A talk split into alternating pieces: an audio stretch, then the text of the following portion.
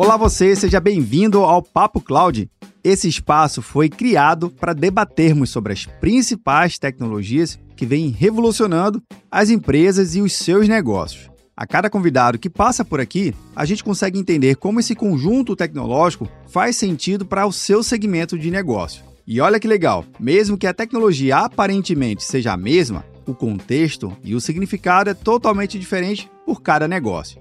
Esse é o espírito do Papo Cloud. Conhecer as suas histórias, seus criadores e como a revolução na tecnologia vem impactando em cada área. Eu sou Vinícius Ferro e seja bem-vindo ao Papo Cloud.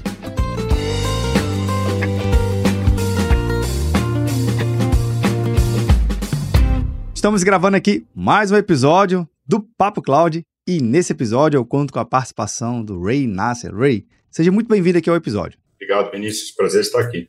Prazer é todo nosso. Bem, aqui durante o bate-papo, no Papo Cloud, a gente já falou sobre diversas vezes a camada de criptoativos, como funciona, quais são os seus benefícios, como é que essa mecânica, esse mercado vem funcionando. Mas o Ray, ele vai contar um pouquinho dos bastidores, de como a estrutura daquilo ali, tudo vai funcionar para você ter uma mineração com qualidade eficiência e melhorando ainda mais o ecossistema de toda essa plataforma que vem surgindo e crescendo mais e mais ano após ano. Mas, Ray, eu sempre peço que os nossos convidados possam se apresentar um pouquinho da sua trajetória para a gente poder te conhecer um pouquinho. Por favor. Meu nome é Ray Nasser, sou, é, venho do mercado financeiro, tenho 25 anos de experiência no mercado financeiro, fui gestor de fundo, fui gestor de family office, produtos estruturados e trader de derivativos. Morei a maioria da minha vida profissional em Nova York. Tive por ali na crise.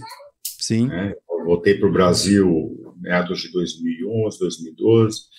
Descobri né, Bitcoin em 2015, né, comecei de 2015 através da mineração. Né, então, é, diferente de, de, muita gente que, que descobre o ativo e vai comprar, vai fazer alguma coisa, eu descobri a mineração. Né, então, no começo eu era agnóstico né, sobre o ativo, mas eu gostava do valor gerado né, pela mineração. Isso que me, me pegou, me apaixonou. Né, antes de eu começar a estudar criptoativos, a indústria inteira, né? E basicamente naquela época ninguém falava, ninguém, ninguém sabia o que era, né? E, mas tinha uma geração de valor sensacional. Então, você investia, você comprava uma máquina, você ganhava aí 5 a 7% ao mês, né, do teu investimento de volta, desde que você vendesse né, os seus, seus, bitcoins no final do dia, no final da semana, ao final do mês. E aí, eu percebi que isso é uma oportunidade de fazer negócio, entendeu? uma oportunidade de negócio, porque isso pode ser um produto financeiro que as pessoas não conhecem, entendeu? É que nem, que nem um, um, agricultor, ele pode plantar milho, mas não precisa gostar de milho. Ele pode plantar soja e não precisa gostar de soja. Sim.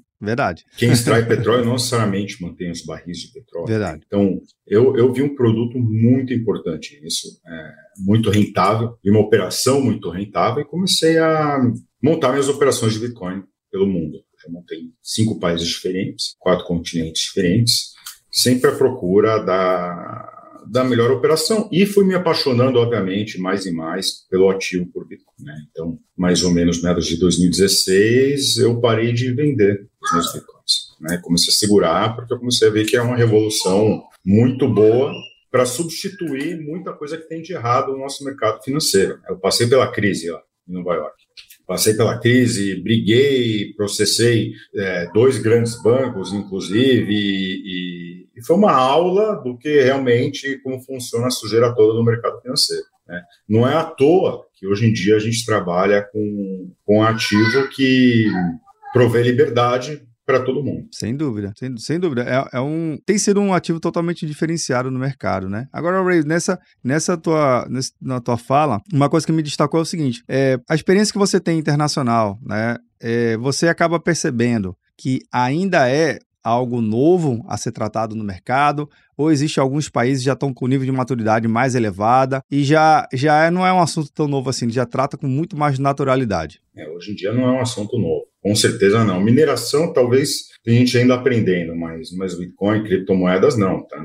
Toda TV, sempre quando tem alguma coisa no mercado financeiro, tem alguma coisa de criptomoedas, né? É, estamos na idade da informação, na idade da internet, a informação está aí, né? Hoje em dia você você não entender ou não saber a respeito, a culpa é toda sua, se você não sabe. Então, é, é, hoje em dia você tem uma muita informação, muitas fontes muito boas para aprender, é, seja como ativo, como filosofia, seja como investimento, né?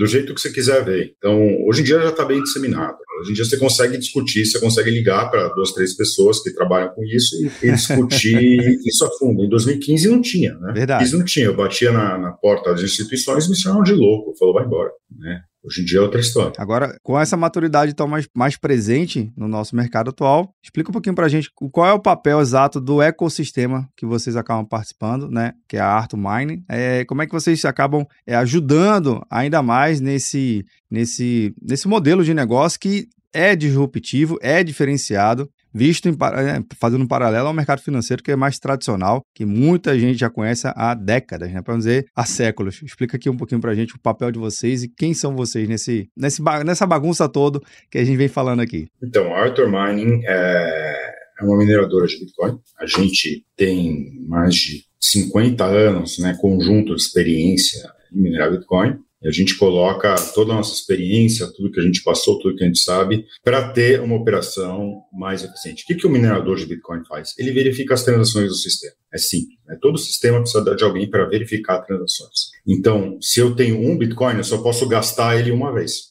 Verdade. Só posso mandar ele para uma pessoa, não posso mandar o mesmo Bitcoin para várias pessoas, né? Isso se chama gasto duplo, ou double spend. Né? Os verificadores de transações, eles se certificam, tá? Que isso acontece e acontece de uma maneira correta, sem proponentes maliciosos. Né? Então, quando você faz um PIX, quando você faz um, um, um TED, é o Banco Central, sistemas do Banco Central que verificam. Quando você faz uma transferência internacional, é a SWIFT que verifica.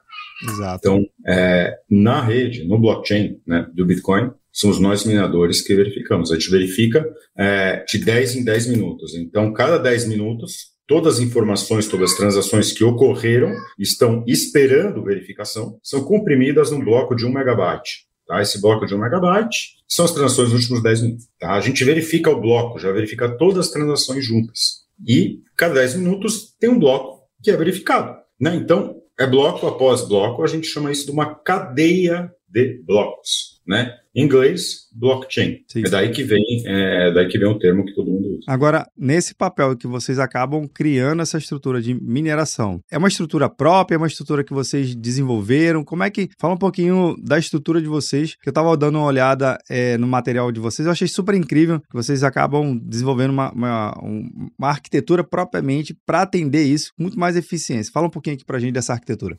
Ah, perfeito. Então, é, todo negócio, né? Todo negócio ele tem uma rentabilidade bem melhor se você tira todo mundo que está no meio, né? Os middlemen. Sem dúvida. Né? Então a gente a gente procura dominar a cadeia de valor inteira, né? A cadeia de produção inteira de mineração do Bitcoin. Isso levou anos, anos e anos. Né, de experiência, de cair, levantar de novo. Então, hoje em dia, a gente tem data center móveis, então a gente produz nosso data center móvel, com a tecnologia já tudo dentro sensor de calor, sensor de máquina individual, qual quebrou, qual não quebrou, tem nosso quadro de força, tem nossa câmera, tem todo o nosso túnel de vento já dentro dos nossos containers que a gente produz, inclusive aqui no Brasil. Poxa, que legal. E a gente, é, a gente exporta para os Estados Unidos, né? E aí nos Estados Unidos ele chega na nossa terra lá, tá? no nosso lugar, onde nós mesmos produzimos a nossa energia também. Poxa. Então, a gente produz energia a partir do que chama flare gas ou stranded gas, né, que é basicamente o gás que sai quando você tira qualquer coisa do, do solo, nesse caso o petróleo, né? então a gente vai para as petroleiras e sai gás. É um gás metano, né? 97% Sim. metano, mais ou menos, que é, que é que nem o pum da, da vaca, que é extremamente nocivo para o meio ambiente. Sim. É extremamente nocivo, 10 a, 10 a 30 vezes pior que, que o gás de carbono, inclusive. Tá? Então a gente captura esse gás e a gente limpa o ambiente desse gás, a gente produz energia. Cara,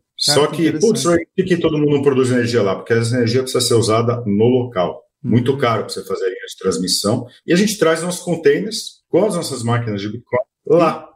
Você coloca lá. lá. Exatamente, coloca lá e o custo nosso é um centavo de dólar por megawatt-hora. Para você ter uma ideia, Nossa. tá? Um centavo de dólar. Aqui você paga a tua conta, né? Chegou a conta da Enel outro dia por um real. É. Considerando as bandeiras vermelhas, essas outras taxas que a gente de vez em quando acaba subindo aí, né? É tudo imposto. É, a energia aqui no Brasil, a maioria é Então, é, é, é, isso. Então, a gente tem um custo de energia muito barata. Por quê? Porque mineração é uma atividade é, extremamente é, é, complexa, né, extremamente concentrada em termos de energia. Então, ele usa muita, muita energia. Para você ter uma ideia, um container de 40 pés, mais ou menos, né, mais que, que 10 metros quadrados, ele ocupa energia de um, um, um, grande shopping center. Um shopping center Eldorado. Um shopping Caramba. Center então ele é muito denso, ele é muito concentrado. Então, o custo de energia ele é, ele é o maior custo, é o custo mais significativo. Então, nós nos tornamos produtores de energia para minerar Bitcoin. Então, só vai sobreviver nessa indústria quem for mais eficiente e quem conseguir é, estar aqui por um bom tempo. Cara, isso é, isso é totalmente verdade, porque é, a questão de você eliminar os custos, os custos, primeiro, os custos desnecessários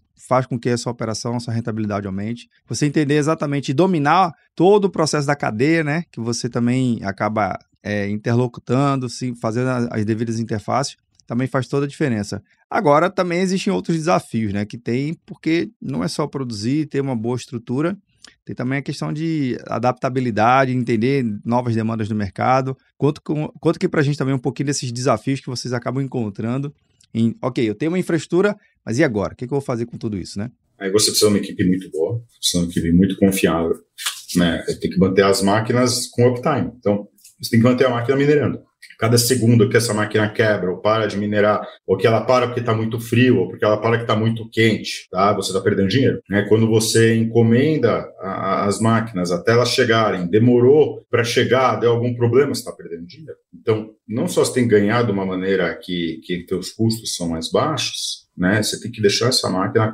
time constante. Quais são os nossos desafios? No no momento em que aumenta a quantidade de mineradores, tem menos Bitcoin para você minerar. Você tem que dividir esse Bitcoin com todos os outros. Verdade. Então é importante ter custo muito baixo. Você tendo um custo muito baixo, você consegue expandir a sua operação e ficar relevante no mercado. O que vai acontecer nesse mercado? Vai ter consolidação. Já começou, está tá no comecinho, né? Mas a gente não teve ainda muita compra e venda de mineradoras grandes, mas vai ter consolidação, é inevitável é, quando o Bitcoin desce de preço Tá? Quando o Bitcoin desce de preço, é, quando o custo de energia aumenta globalmente, que nem está acontecendo agora, vários mineradores desligam suas máquinas. E perde dinheiro. Porque às vezes tem um custo maior de energia, né? Sim. Exato. De, de energia do que, do que eles estão rentabilizando. Então, isso é um grande desafio, é você ficar relevante na indústria. Você tem que fazer reinvestimentos constantes para isso. Aí você tem que sempre buscar melhorar a tua estrutura, você tem que sempre buscar melhorar a tua eficiência, constantemente. Isso é um trabalho que você vai fazer todo dia, não é, ah, tá bom, tá ótimo, agora vamos manter, entendeu? Quem tem esse pensamento, aliás, qualquer negócio, né? Verdade. Quem tem esse pensamento pode falar tchau, tchau. Simples assim, né, Ray? Isso.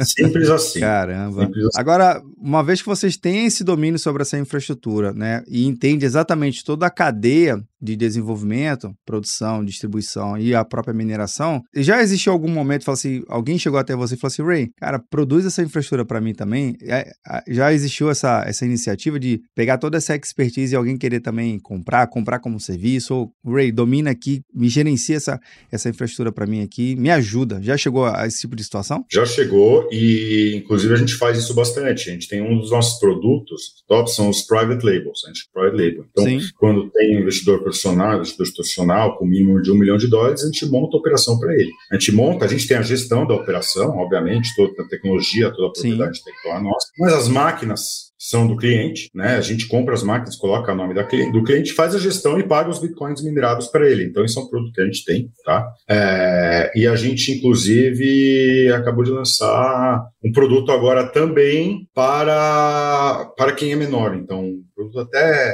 no mínimo de 20 mil dólares, quem quiser investir 20 mil dólares, né? Que são mais de 100 mil reais, não é um investimento pequeno, mas para mineração é um investimento é, bem, bem pequeno é, vai conseguir investir e a gente vai ter, vai ter uma pequena operação. Tá? Então, a gente legal. tem isso como produto, não é só mineração proprietária, é mining as a service. Cara, isso aí é muito legal, porque mostra que a própria tecnologia de mineração, ela, se bem estudada, de repente pode abrir portas para novas aplicações, né? Para aplicações não necessariamente para mineração de, um, de uma criptomoeda, mas utilizar esse poder computacional de processamento para de repente, quem sabe, né, utilizar para uma outra área, uma outra, um outro setor da economia que se beneficia também dessa eficiência, porque eu acho que a tua palavra-chave que eu estou compreendendo aqui, Ray, aí me corrija se eu estiver errado, tá? É realmente eficiência, eficiência operacional e melhores rentabilidades. Seria isso? Estou no caminho certo ou não? Tá, é exatamente isso, eficiência operacional, né? É, que é custo baixo e rentabilidade alta.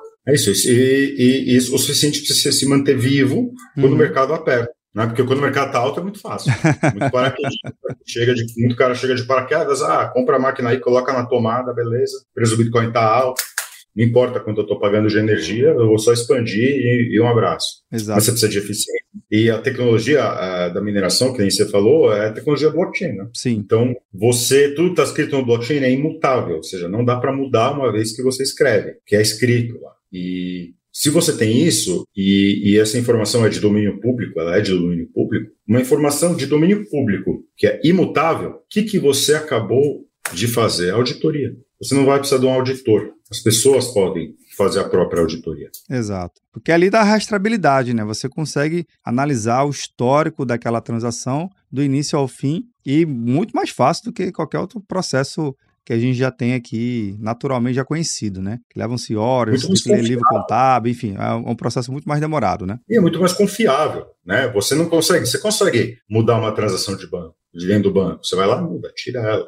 Se o banco quiser ser malicioso, qualquer sistema do mundo você consegue mudar o, o, blockchain do Bitcoin você não consegue. É impossível. É possível se todos os mineradores concordarem em mudar. É, e vai ficar registrado, né?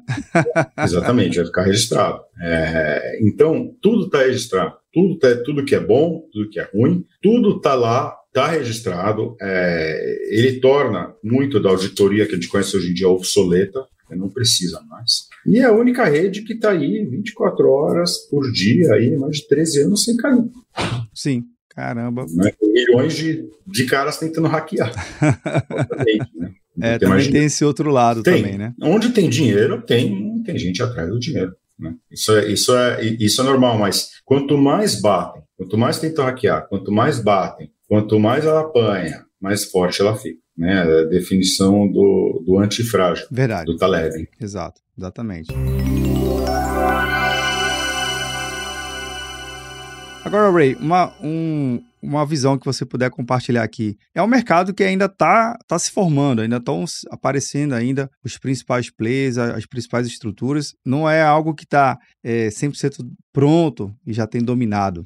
Pelo contrário, né? Ainda está em plena expansão. Você vê que no futuro ainda tem, o futuro ainda aguarda muita coisa boa, muita, muito potencial de crescimento ainda para esse mercado? Mercado de mineração, com certeza. É você tem potencial de crescimento, só que você precisa ter alguma coisa a mais hoje em dia. Né? Ele, ele vai crescer em termos de hash rate, ou seja, poder de processamento. Está crescendo todo dia, cresce o poder de processamento total. Quanto mais cresce, mais seguro fica a rede. Sim. Quanto mais seguro fica a rede, mais o Bitcoin vale, pela sua segurança, obviamente, e, além da utilidade. Né? Então, a, a mineração, você pode dizer que ela é uma, uma atividade egoísta, tá? Egoísta no, não no sentido pejorativo da palavra, okay. no sentido normal, é, ela visa ganhar dinheiro. Então você tem a China como o segundo maior país de mineração, você tem o chinês que vai lá, liga a máquina dele, não está nem aí com Bitcoin. Não está nem aí, mas ele quer receber Bitcoin, porque isso vai tirar ele do sistema de um, de um, Estado opressor, por exemplo, que é a China, que não deixa você comprar dólar, que não deixa você tirar dinheiro do país. Então ele vai lá e vai minerar, além dele lucrar, ele vai ter,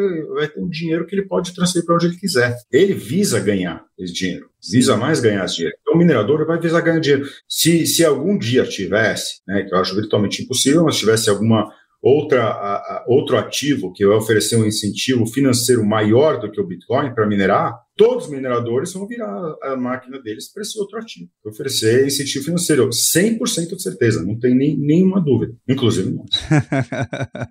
Interessante. E aí a gente compra Bitcoin, a gente ganha mais no outro ativo, daí troca por Bitcoin depois. Entendeu? Exatamente, exatamente. Cara, mas de fato é um mercado totalmente diferente, ele vai se consolidando e, e é natural que surjam novas demandas e serviços para aproveitar esse domínio da expertise. Eu acho que tem muito a crescer ainda, a gente só tem a a lucrar. Ray, uma última pergunta aqui do nosso bate-papo, que é o que cria todo o contexto aqui do Papo Cloud, tá bom? Então vamos lá. Não tem nem certo nem errado, você pode responder para o lado mais técnico, para o menos técnico, fique à vontade. Mas a pergunta é, sim, é simples. Para o Ray, o que é essa tal de computação em nuvem? Computação em nuvem. Exato. O cloud computing, então, é, é muito diferente da mineração. A gente compara muito a mineração com computação em nuvem, né? Que é, você vai lá, aluga um servidor, né, aluga um espaço de servidor, por exemplo, no Amazon Web Services. Né, Exato. Né, que a Amazon Web Services é enorme, né, do mundo, se não me engano. E, e ele te aluga computadores ou poder de processamento para você fazer as transações lá, né? Mas mesmo assim, a computação em nuvem ela é centralizada.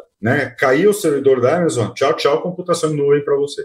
Né? A mineração ela de Bitcoin, ela, ela é apoiada no blockchain, então é uma teia, é uma cadeia bem grande, é uma telha bem grande. Se você tira qualquer parte de uma telha de aranha, por exemplo, a telha continua. Exatamente. E é tudo, e é, e é tudo é, atualizado ao mesmo tempo. Então, diferente de uma nuvem, se você está conectado, você está sendo atualizado ao mesmo tempo. E não tem uma unidade central que está atualizando todo mundo, são todas elas ao mesmo tempo. Nuvem geralmente é quando você tem a nuvem lá em cima e a nuvem chove em todo mundo, né? A nuvem vai distribuir para todo mundo. Exatamente. Né? Isso aqui é uma, é, uma, é uma telha, uma telha de aranha. Então, diferente do, eh, do, de uma nuvem. Entendeu? Então, é que nem se tivessem milhares de nuvens que, que se atualizam ao mesmo tempo. Basicamente é isso. Essa é a diferença entre blockchain e, e nuvem é centralização. Caramba, de fato, muito legal, cara, muito legal mesmo. Bem, eu só tenho que agradecer aqui pela sua participação no nosso episódio. Muito interessante entender um pouco mais dessa mecânica, desse ecossistema do blockchain, da mineração, que assim vem revolucionando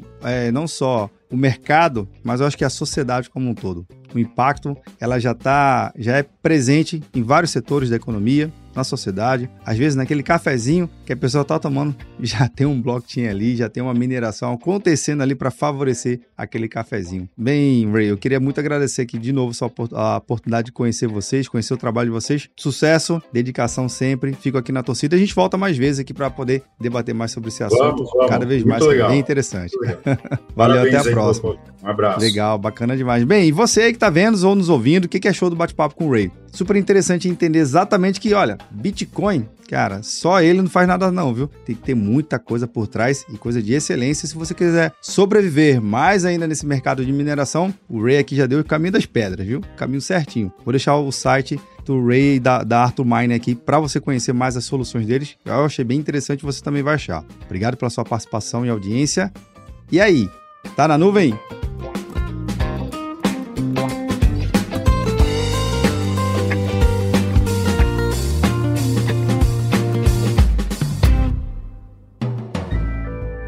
Mais um produto com a edição Senhor A.